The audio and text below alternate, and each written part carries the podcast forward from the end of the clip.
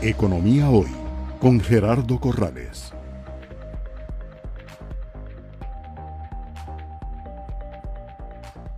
Vamos a la economía local. Don Rodrigo, eh, mucha gente ha dicho, mira, es que el Banco Central nos publicó eh, precisamente en el programa macroeconómico de enero del 2021 una proyección de 2.9. Luego nos llevaron a una revisión de 3.9 en julio del 2021. Luego en el informe de política eh, monetaria de octubre nos subieron a 5.4 y al final cerramos con 7.6. Qué dicha que cerramos con esos números tan altos. Aquí la pregunta es, ¿hay algo que se está quedando por fuera en las estimaciones del Banco Central, en los indicadores, en los algoritmos que utiliza el Banco Central para poder medir o anticipar el crecimiento de la producción? ¿O obedece esto a la gran volatilidad y a la gran incertidumbre por la crisis que eh, se vive en el mundo.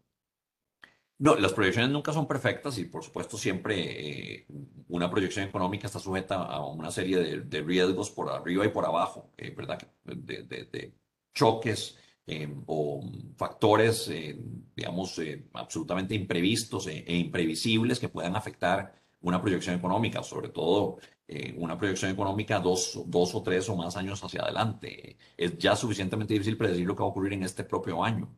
Em, de manera que siempre existe una incertidumbre alrededor de, de una proyección económica, pero la incertidumbre que estábamos enfrentando por la pandemia era absolutamente inédita. Eh, y eso no es algo exclusivo del Banco Central, ni siquiera es exclusivo de la economía nacional, porque veamos, Gerardo, eh, cuando nosotros proyectábamos 2,9, la mayoría de los analistas en el país proyectaban 2.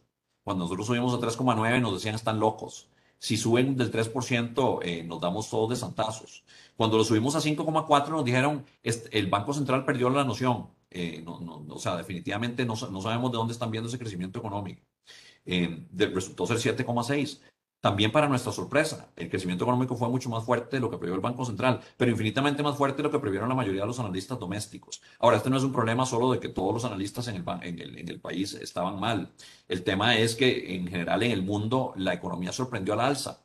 Eh, también el Fondo Monetario pasó todo el año revisando al alza las proyecciones de crecimiento para el 2021. Exactamente lo mismo. El Fondo Monetario publica sus proyecciones en los mismos meses, enero, abril, julio y octubre, y hizo el mismo ejercicio.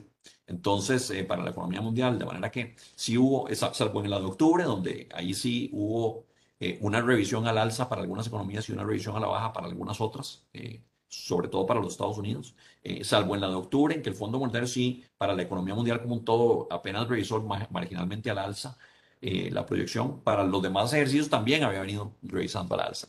Es decir, todos los analistas eh, estaban tratando de hacer proyecciones en un contexto de altísima incertidumbre y donde ciertamente en la recuperación de la economía probó ser más resiliente y más fuerte de lo que se había esperado eh, inicialmente.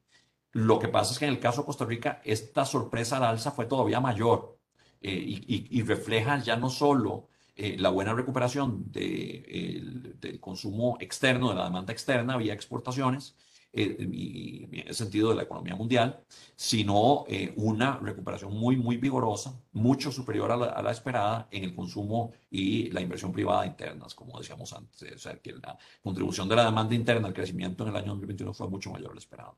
No es un tema exclusivo del Banco Central, es un tema que se debió, de nuevo, al altísimo nivel de incertidumbre con el que se formularon las proyecciones iniciales a inicio del 2021.